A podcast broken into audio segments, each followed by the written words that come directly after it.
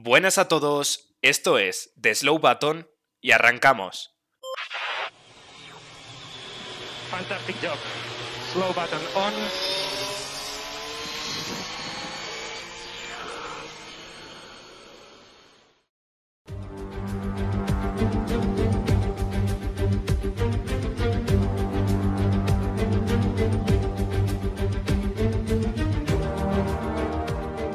Ya está, se acabó. Los tres meses en los que todos hemos estado pensando, esperando para que vuelva la acción, han terminado. Nueva era, nuevo reglamento y se esperaba que también nuevo orden en la parrilla y esto último vaya si se ha cumplido.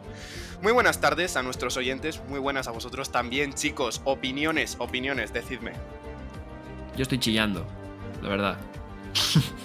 No sé, qué, no sé qué opinión te esperabas de, de, David. Sabéis todos que es fan incondicional de Ferrari. Yo creo que probablemente en algún momento de la carrera de hoy ha tenido que estar dando volteretas por su salón.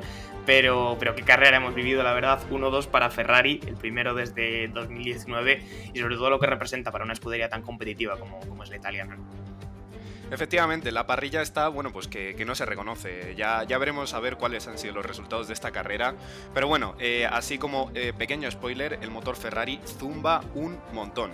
Dicho esto, yo creo que lo suyo sería comentar los resultados de la quali, no sé si estaréis de acuerdo, así que por favor, hacedme los honores cualquiera de los dos, me sirve. Pues vamos con la quali, te comento rápidamente, y es que ya Leclerc ayer, que el que se ha llevado la victoria hoy, pues ya empezaba dejando la, pole position, efectivamente, eh, con un 1.35, iba a ser la primera posición, seguido de Verstappen, tercero Sainz, pues tanto los eh, Ferrari como los Red Bull, que también te dejaban a Pérez cuarto, pues ya se empezaban a, a colocar como los coches más competitivos, ¿no? Como ya habíamos visto en pretemporada, eh, Hamilton con ese Mercedes quinto, daba la sorpresa, pues como tú decías, el motor Ferrari, que dejaba a Bottas con el Alfa Romeo en sexta posición, pero es que dejaba a Magnussen con el Haas en séptima posición yo creo que ahí es donde ha estado sobre todo la mayor sorpresa con ese Haas que hoy ha estado compitiendo con Mercedes en pista. ¿no? Y Alonso eh, dejaba la octava posición con ese Alpine, Russell novena y el top 10 cerraba Gasly. Efectivamente, muchas gracias John. Eh, David, ¿algo que te llamase la atención ayer? Bueno, a mí lo que me llamó la atención es principalmente eh, Haas y Alfa Romeo, ¿no? Porque, bueno, hicimos un capítulo aquí hace una semana en, bueno, un poco previsiones, ¿no? De cómo iban a ir los equipos y demás. Y por arriba hemos acertado, pero por abajo ha sido una debacle, una debacle absoluta. Así que si os escucháis ese capítulo, hacernos caso a la mitad, porque pusimos a Alfa Romeo muy atrás y a Haas también, porque a ver, las sensaciones no eran buenas. Y de repente llegan aquí y se ponen sexto y séptimo a un muy buen ritmo. Sí que es verdad que eh, dos pilotos, Bottas y Magnussen, han destacado por encima de sus compañeros por bastante, pero han colocado dos coches sexto y séptimo que el año pasado estaban atrás sufriendo y que parecía que este año iban a sufrir. Así que a ver, la sorpresa para mí evidentemente Alfa Romeo y Haas. Efectivamente, eh, más allá del top 10 teníamos en decimoprimera posición a Ocon, luego seguido de Schumacher. Por fin Schumacher tiene un rival digno, estamos hablando de Magnussen. Y digno entre comillas porque, bueno, literalmente Magnussen hace una semana, como había dicho John antes eh, cuando estábamos de, de, pachangueo, bueno, pues probablemente se estuviese tomando un mojito en la playa hasta que recibió la llamada. Decimotercero, Norris, yo creo que sobreexplotó el, el potencial del McLaren porque tenemos en decimoctava posición a su compañero de equipo, a Daniel Ricciardo eh, la decimonovena posición sería para Stroll y la última para Latifi. Y entre medias, pues simplemente tendríamos a Albon, a Zou en la decimoquinta posición, Sunoda decimosexto. Y ojo, destaca Hulkenberg, que clasificó por delante de Stroll. Lo estáis escuchando bien, sí. Y, y es que parece que, este hombre, bueno, pues no, nunca se ha bajado en Fórmula 1. Y hay que recordar que llevaba muchísimo tiempo, pero que muchísimo tiempo, sin competir o, subirse a un monoplaza. Dicho esto, bueno, pues yo creo que ya lo suyo es comentar cómo ha sido el arranque de esta carrera. Así que por favor que alguien me, me haga el, el, honor porque realmente no ha sido hasta las últimas vueltas que hemos visto mucha acción, pero bueno, hay que comentar este inicio. No, pues hemos tenido una, un arranque, bueno, la verdad es que bastante, vamos a decir, tranquilo dentro que tal. No hemos tenido golpes, que la primera curva de Bahrein sí que lo suele traer, son bastante habituales. Eh, Leclerc que podía mantener la posición, Verstappen seguía en la segunda, y Sainz que se defendía bien por detrás, tanto de Pérez como de Hamilton, para aguantar la tercera. Así que, por lo que, como digo, una salida bastante tranquila. En las primeras vueltas sí que hemos tenido un toque, no sé si ha sido en la segunda o la tercera, eh, Ocon con Schumacher, que le ha llevado al piloto francés una penalización de 5 segundos, pero por lo demás, como digo, pues salida bastante tranquila y como tú decías, Javi, la, la, emoción de esta carrera ha venido sobre todo hacia el final. Eh, te quería preguntar yo a ti, David, eh, especialmente porque ha sido muy rápido cuando hemos visto que Leclerc empezaba a despuntar respecto a Verstappen, pero es que era Sainz el que empezaba a quedarse un poquito atrás respecto a, Verstappen. Eh, ¿Qué has pensado en ese momento? Bueno, sí que es verdad que Carlos había dicho que no, no, estaba encontrando tan fácil el ritmo como Leclerc y como Verstappen, ¿no? Se había visto que ellos sí que estaban em, muy por encima, ¿no? Digamos, en, los libres de esas simulaciones de carrera eran los que destacaban ¿no? sobre el resto. Así que me lo he imaginado, ¿no? Porque Carlos sí que es verdad que decía que tenía que encontrar todavía el ritmo de carrera. Pero bueno, delante de, Hamilton, que al principio parecía que sorprendía, pero luego eh, hablaremos ahora de uno de los temas que queremos hablar, que es la degradación altísima en Bahrein, por lo menos, llevaba Pirelli el compuesto más duro y menos mal, porque llegan a llevar un, un, compuesto un poco más blando y teníamos paradas de, vamos, a cinco paradas algunos coches. Pero bueno, Hamilton parecía que tiraba, luego se quedaba un poquito eh, bueno, eh, simplemente creo que Carlos no tenía tanto ritmo y al final de la carrera, pues sea, yo creo que lo mejor que podía sacar lo ha sacado. Efectivamente, David, yo la verdad que estoy totalmente de acuerdo con, esto que has dicho. Y a pesar de que por arriba, bueno, pues los coches se estaban separando un poco, eh, sí que hemos visto, bueno, por ejemplo, a Hamilton seguir bastante cerca a Sainz durante las primeras vueltas, pero sí que es cierto que el grupo medio, John, ha habido un momento en que literalmente parecía la Fórmula 2, porque es que se estaban siguiendo con una facilidad y realmente eso es lo que pretendía el reglamento. Por favor, coméntame.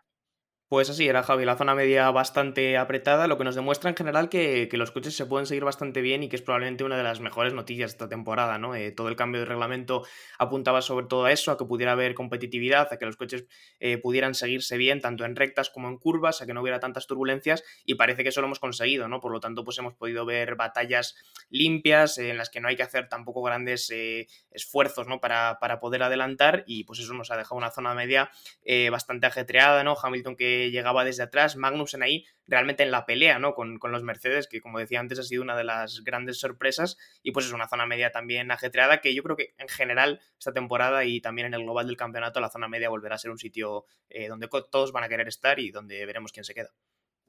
Efectivamente, eh, yo, antes había dejado un comentario para el tema de la, clasificación cuando lo estábamos comentando, y es que, eh, bueno, al fin Schumacher tiene ahí un, compañero de equipo digno, pero es que hemos visto eh, hoy alguna que otra batalla, David, de, de, Schumacher contra, contra Wang Yu Zhou, o, como quiera llamarse, porque ahora mismo la gente no, no sabe muy bien cómo, cómo, se puede llamar este, este piloto chino, como, como está diciendo todo el rato Antonio Lobato. El caso es que en su debut, este piloto ha sido capaz de, poner contra las barreras a, Schumacher, no en el sentido literal, por favor, que nadie se piense que, que, Schumacher ha acabado ahí estampado, pero sí que es cierto que, bueno, han tenido una, buena lucha. Sí, han tenido una buena lucha. Eh, son viejos conocidos de la Fórmula 2. Eh, cuando ganó Mikel el Mundial, eh, Zou era uno de los, bueno, de los favoritos, de los contendientes favoritos. Eh, que al final siempre ha estado ahí Zou para ganar el Mundial de Fórmula 2 y no lo ha acabado ganando. Le ganó Schumacher, le ganó Piastri al final y le ha faltado siempre ese, ese pelín a final de temporada, sobre todo se solía desinflar en la Fórmula 2. Eh, veremos con Mick, porque sí que es verdad que Magnussen le ha pasado por encima totalmente. Botas a Zou también, pero bueno, es más normal porque Zou es nuevo en la Fórmula 1. Sí que es verdad que entre ellos han luchado, ha ganado Zou por una posición. Eh, vamos, yo creo que van a estar igualados en Fórmula 2 ganó Mick, ahora ha ganado Zou. Eh, creo que se va a ver durante la temporada, ¿no? También ver qué coche está por encima uno de otro. Parece que el Haas, ¿no? Pues está un poquito por encima del, del Alfa Romeo simplemente por lo de Bottas y Magnussen, aunque bueno, Bottas quedó delante en clasificación. Veremos a ver cómo, cómo es esta batalla que se está poniendo interesante en esa, bueno, zona media ya incluso, porque la zona baja son McLaren, eh, Williams y Aston Martin. Sí, la verdad, y es que eso a mí por lo menos me da, me da bastante pena. Pasaremos a comentar más adelante los equipos. Eh, por ahora tenemos que comentar la alta degradación que ha habido en esta carrera. Yo no sé, chicos, si, si vosotros recordabais que en Bahrein había tanta degradación y lo peor de todo es que hemos corrido con la gama más eh, dura de, Pirelli. ¿Y cuántas paradas hemos llegado a ver? Eh, ha habido un momento que se estaba hablando de un three stopper, no sé si incluso ha habido alguien que ha podido parar cuatro veces con el tema del safety car. Por favor, aclaradme, ¿qué está pasando? No, lo de las paradas ha sido probablemente la, gran sorpresa de hoy. Carlos, de hecho, Carlos Sainz ha avisado por radio de que empezaron a pensar en tres paradas, pero lo ha dicho además de una manera de que les pillaba de sorpresa, o sea, que algo que realmente no, tenían en cuenta y es que yo creo que tanto nosotros como los propios equipos pues se han visto sorprendidos por esta altísima degradación, ¿no? Eh, y sobre todo teniendo en cuenta que estamos un escalón de dureza eh, de los neumáticos de Pirelli por encima respecto a lo que era el año pasado, pero bueno, muchísima degradación, no sé si tiene que ver eh, más bien con estos coches que tienden a degradar más o lo que sea, pero yo creo que todos los equipos se han visto bastante sorprendidos y hemos visto más paradas por lo menos de lo que, de lo que se esperaba con el tema de safety car y tal. Evidentemente eso se ha amplificado, pero, pero en general más paradas de lo, de lo que se esperaba. Sí, David, y, ha habido un momento en que, en que bueno, eh, al principio se pensaba que realmente íbamos a ir a, dos paradas, eh, pero claro, se ha empezado a valorar esta, esta opción de que, de que, se pudiese ir a tres paradas y eso realmente lo único que ha hecho es darle una oportunidad más a Max Verstappen que ya lo había intentado antes eh, y, vaya si lo había intentado porque en varias ocasiones incluso, bueno, se ha pasado de frenada. Coméntanos un poco esta batalla que hemos vivido. Hemos tenido un duelo precioso ahí con Verstappen y con Leclerc.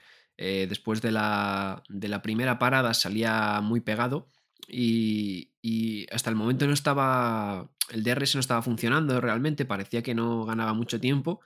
Y luego cuando Verstappen se ha puesto detrás de Leclerc con DRS, yo no sé qué ha pasado ahí, ah, le ha recortado como 8 décimas en la recta y, luego Leclerc se la devolvía, se metía a Verstappen en la, en la 1 y la 2 y luego Verstappen se la devolvía en la 4, ¿no? Y, y ha habido ahí unas pasadas muy bonitas y la verdad que la degradación no se lo esperaba a nadie porque eh, normalmente estábamos acostumbrados a que en los años anteriores dijeran eh, va a ser un dos paradas y luego al final había gente que forzando hacia una incluso y hoy estamos diciendo que era dos paradas y yo creo que con el safety car hay gente que ha parado cuatro veces, o sea, eh, ha, habido bastante degradación.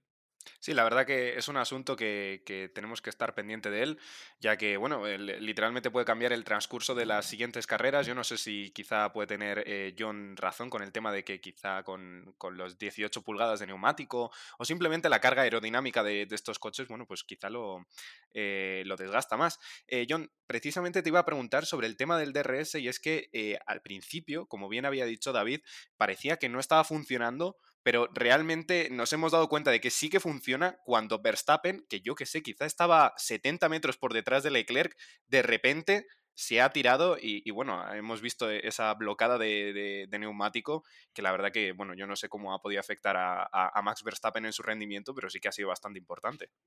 Sí, ha sido sobre todo en esa batalla que comentaba David entre Leclerc y Verstappen, donde hemos visto más la utilidad del DRS, un DRS del que veníamos hablando sobre todo en test de pretemporada, que se pensaba que no iba a ser tan efectivo, pues no, el DRS este año no va a tener tanta utilidad, pues oye, eh, Verstappen ha demostrado todo lo contrario, y en esa batalla que como decimos se ha repetido durante 3, 4 vueltas el mismo panorama en el que Verstappen adelantaba en la primera curva y luego eh, Leclerc se lo devolvía en la cuarta, pues sí que le daba a Verstappen suficiente impulso como para poder tirar el coche con esa agresividad que lo caracteriza, eh, luego ha tenido que bloquear la rueda varias veces y tal, pero en general eh, el DRS teniendo bastante efecto. No sé si se puede aplicar a todos los monoplazas, eso desde luego no lo sabría decir, pero por lo menos en este caso en el Red Bull funcionaba bastante bien. Creo que en otros momentos en el, Ferrari Design, cuando intentaba adelantar a Verstappen, también lo hemos visto funcionar relativamente bien.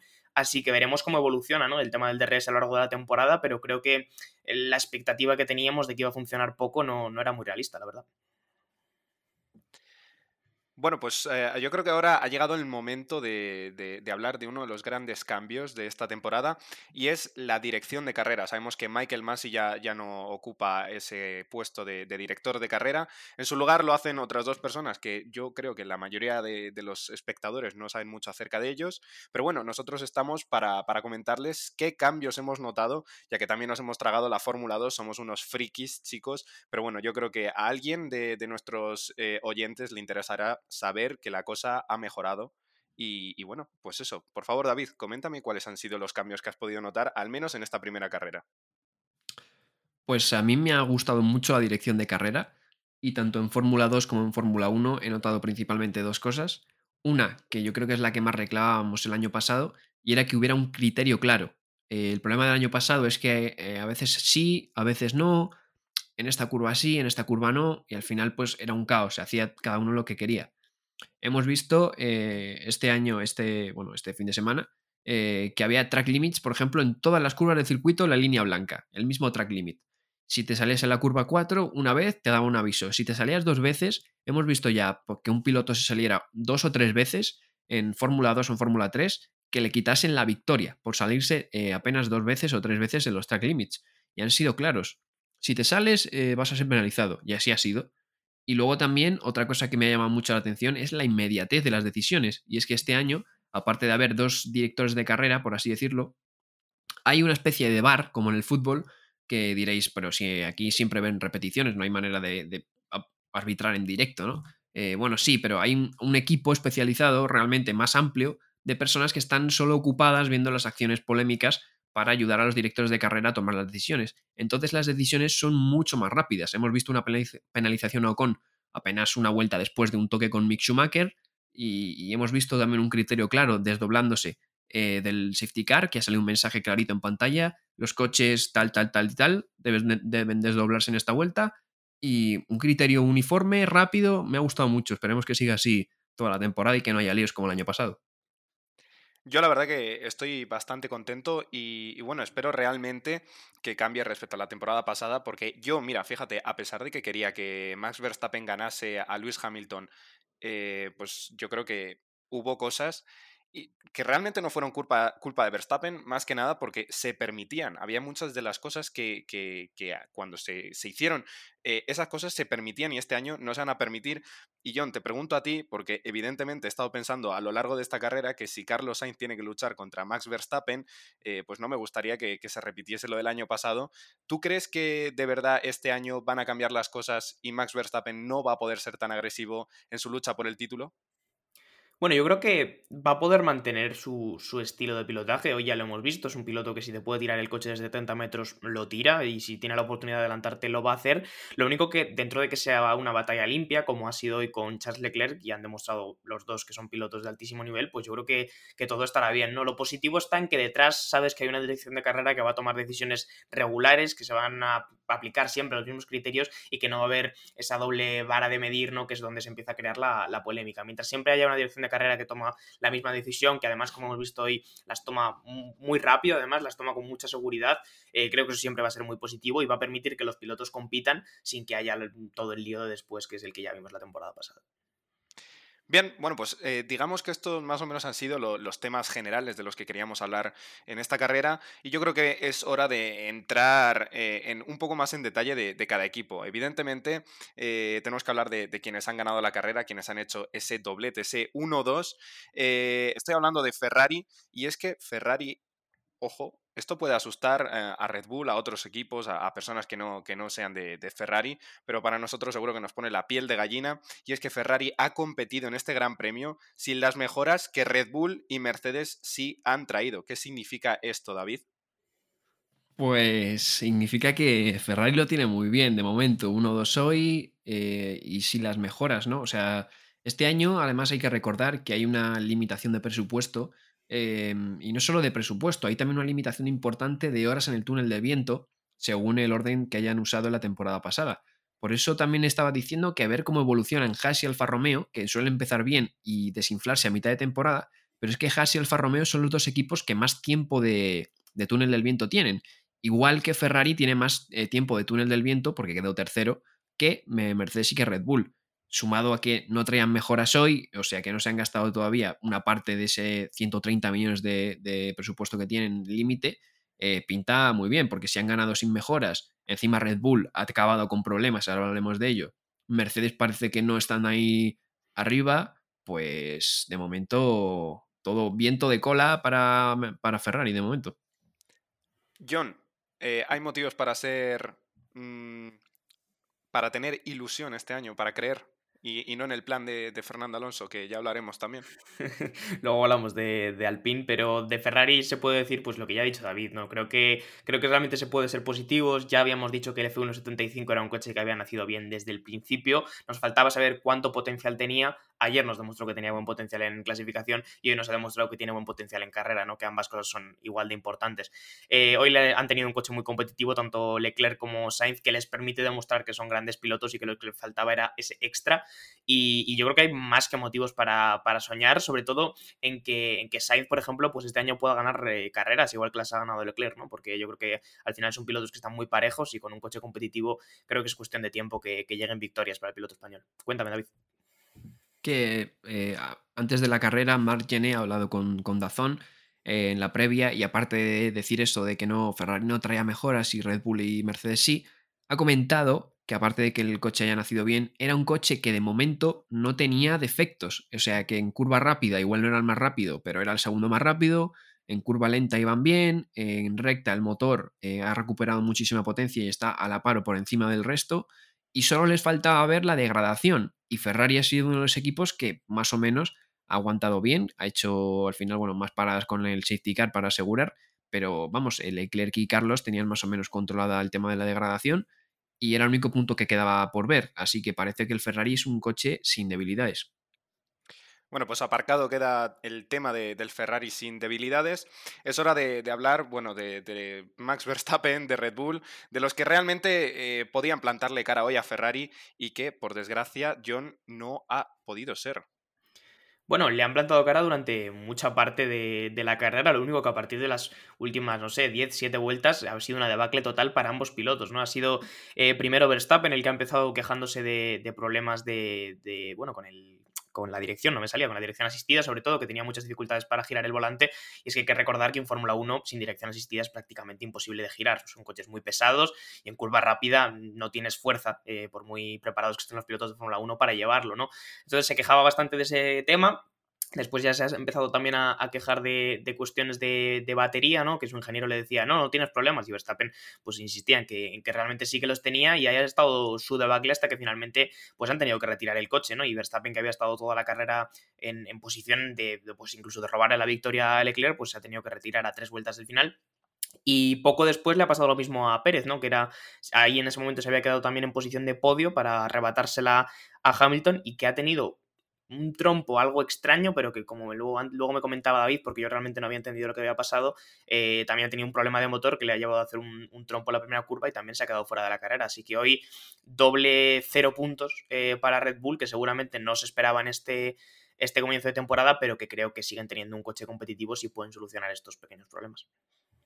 Mira, yo he leído hace relativamente poco tiempo eh, un informe sobre Red Bull y es que el equipo va a llevar a cabo una investigación completa sobre lo que le ha pasado a ambos coches, pero se sospecha que son problemas con la bomba de combustible al final de la carrera.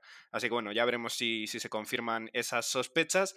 El ganador entonces, David, ha sido Mercedes, que ha pasado a ocupar las posiciones que está ocupando Red Bull.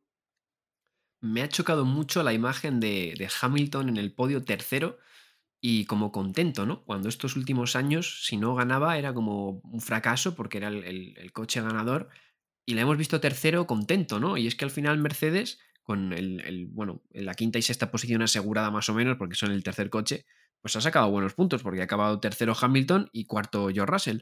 Así que sí, claro, han sacado buenos puntos. Y, claro, Mercedes, a ver, Mercedes yo creo que no va a ir tan mal eh, cuando empiece la, cuando según vayamos eh, evolucionando el coche, ¿no? El año pasado empezó algo regular y empezó siendo eh, peor coche que el Red Bull y acabó siendo mejor coche que el Red Bull el año pasado, recordemos. Así que igual el, a mitad de temporada son un coche fuerte. Y estos puntos pues, pueden ser importantes en una hipotética lucha por el Mundial o por la segunda posición, ¿no? Así que, bueno, yo creo que buen resultado para Mercedes al final. Guarde las palabras de David porque, mm, bueno, os puedo decir que es una de las personas que, más eh, sabe de Fórmula 1 y esto de Mercedes no lo hice en vano. También tenemos eh, la opinión de John que nos va a decir ahora mismo si, si, hay motivos para pensar que Mercedes puede estar ahí luchando en relativamente poco tiempo con Ferrari y con Red Bull.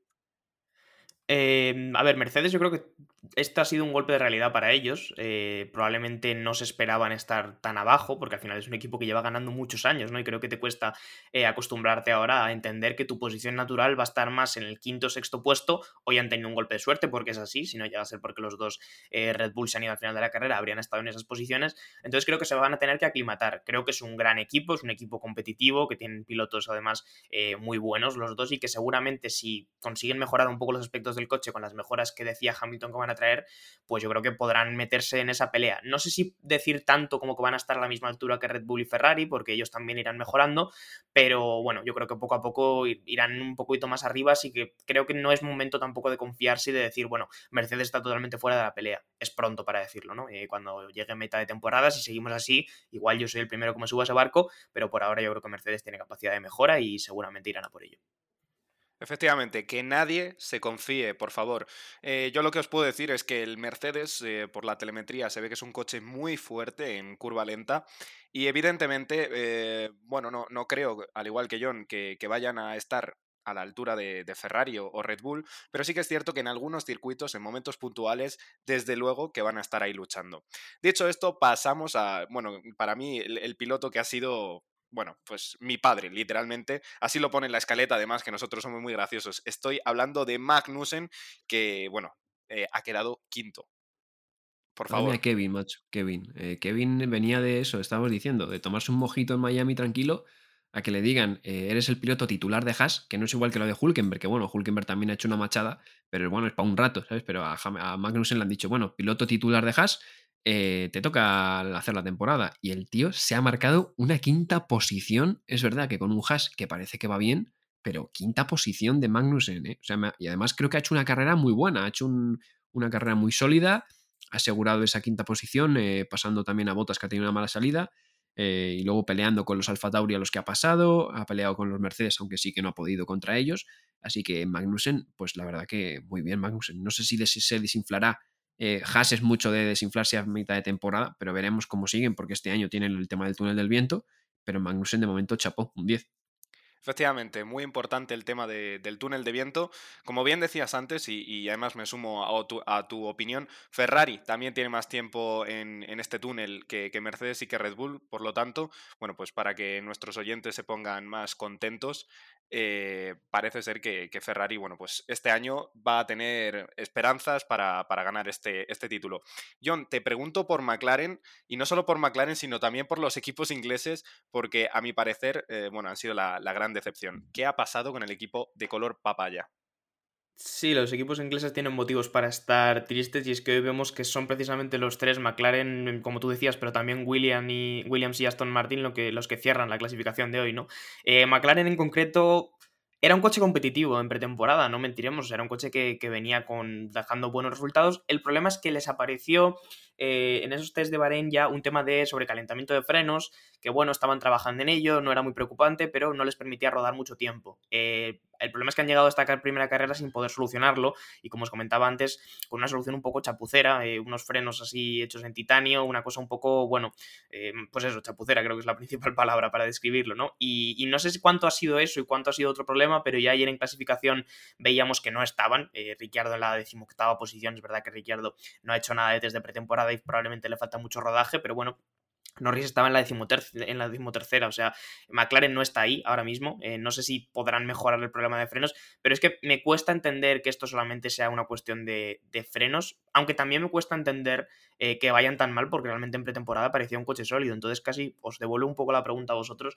No sé dónde colocáis a McLaren ahora mismo, si creéis que están tan mal como representan ahora o si van a ir a mejor. No sé qué me cuentas tú, Javi. Pues la verdad es que yo estoy bastante perdido. Estaba perdido antes de clasificación, yo creo que como todo el mundo, porque no sabía muy bien quiénes iban a ocupar eh, pues cada posición en, la zona media. Ya hemos visto que están muy fuertes equipos como, como Haas o como Alfa Romeo, que por cierto, dijimos que Alfa Romeo probablemente fuese de los peores equipos, pero bueno, lo que está claro es que esta temporada está, está y va a estar llena de, de sorpresas. McLaren de momento no está ahí. Eh, también eh, estoy de acuerdo con lo que has dicho. Parecía que estaba, pero luego no está. Los problemas de freno a priori a una vuelta, es decir, a clasificación, no deberían suponer demasiado problema. Entonces, ¿cuánto es de freno y cuánto es de estructural? ¿Cuánto es de chasis? No lo sé. Eh, no sé qué nos puede decir David.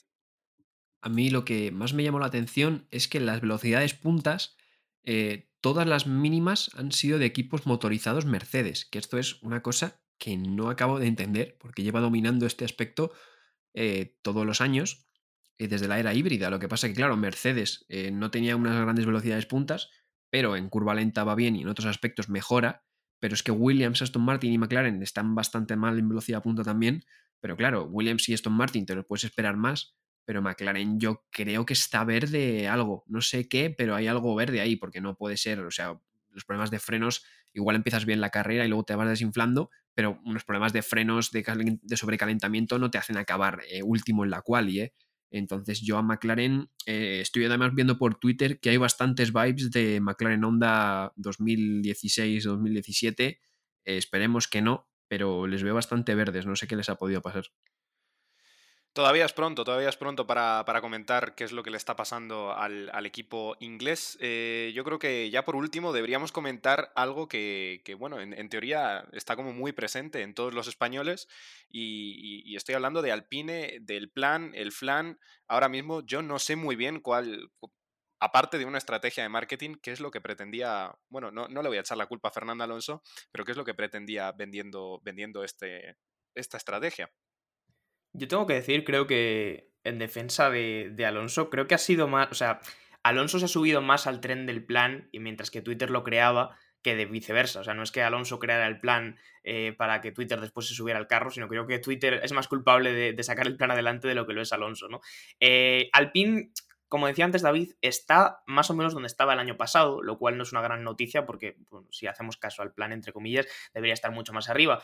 Pero si siguen la misma línea ascendente que tuvieron el año pasado, cuando en Qatar a dos carreras del final Alonso consiguió quedar tercero, es posible que este año, pues también, si mantienen esa misma línea, tengan buenos resultados al final de temporada, ¿no?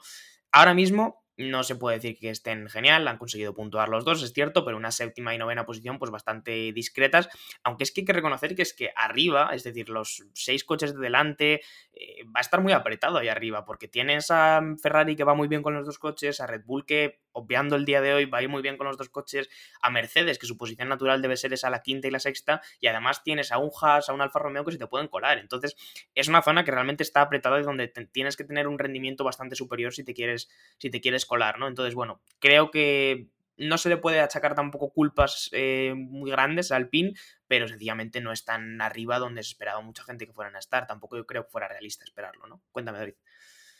A ver, yo tengo esperanzas de que el año pasado, las primeras carreras, eh, les costó a ambos llegar a los puntos. A Ocon y Alonso se quedaron fuera de los puntos.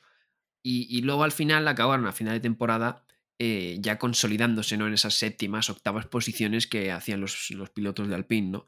Entonces, si el punto de partida es más o menos como el final, mediados de la temporada anterior, yo espero, quiero creer que a mitad de esta temporada pues estemos un poquito mejor, ¿no? Y hay que recordar que, bueno, están, eh, sí que es verdad que yo creo Ferrari, y Red Bull están inalcanzables, por supuesto, Mercedes creo que también, pero luego sí que es verdad que hay un Alfa y un Haas, porque no están los dos, están solo Magnus y Bottas de momento, igual luego Schumacher y Zou se suben al carro, pero de momento solo hay un coche de esas escuderías. Y luego está Alfa Tauri, que bueno, hoy Gasly ha fallado, él ha fallado el coche, se ha apagado. Su Noda hoy ha hecho una octava posición, bien Yuki, hoy, eh, veremos si sigue mejorando durante toda la temporada. Eh, pero luego sí que es verdad que son equipos que tradicionalmente se hunden, ¿no? Y Alpine el año pasado eh, subió. Entonces, a ver, a ver si yo quiero confiar que a final de temporada Alpine esté mejor que todos estos equipos de la zona media. Desde luego, si hay una temporada en la que los equipos pueden mejorar, es esta, en la que, bueno, pues nadie sabe muy bien qué es lo mejor, qué es lo óptimo.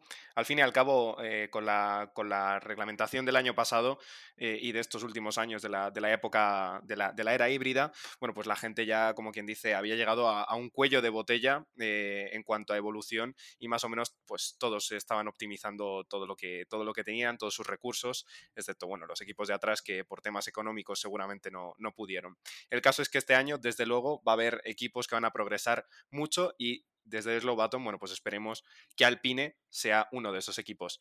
Chicos, yo no sé si queréis comentar algo más. Dime, John. Nada, muy rápido comentar, eh, bueno, los safety cars de la, de la, carrera, ¿no? Uno de ellos ha estado marcado por, por, el coche de Gasly, que ha salido ardiendo, sin dar tampoco mucho previo aviso, simplemente eh, pues, echaba, se ponía a echar llamas, justo eh, casualidad, en el mismo sitio donde Grosjean tuvo el accidente, bueno, él podía salir del coche sin mayores problemas y teníamos safety car cerca del final, pero que bueno, puede que sea un hecho aislado, pero tampoco deja muchas mejores sensaciones para un motor Honda que hoy técnicamente deja tres abandonos, así que no, no son buenas sensaciones seguramente para ellos. Pues desde luego que no, John. La verdad que, bueno, eh, se lo tienen que hacer mirar, cuanto menos. Eh, ya veremos si ha sido algo puntual. Ya sabemos que también es un, circuito en el que hace muchísimo calor. David, ¿algo más que comentarme? No, a ver, lo de Red Bull eh, creo que será puntual, ¿no? No, no creo que tengan problemas de motor durante la temporada.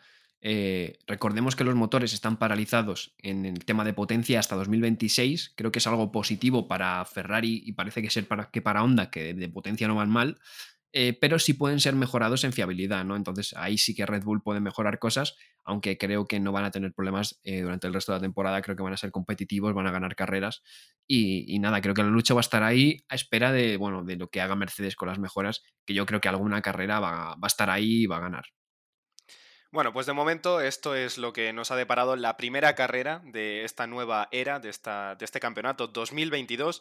Próxima parada, fin de semana que viene, escenario que a muchos les va a llamar la atención, les van a traer memorias. Estoy hablando de Arabia Saudí, donde Max Verstappen, eh, bueno, pues al final se demostró que le frenó a Hamilton, casi perdiendo ese alerón, además a final de temporada. En cambio, esta temporada lo tenemos al principio, segundo escenario. Chicos, ¿expectativas?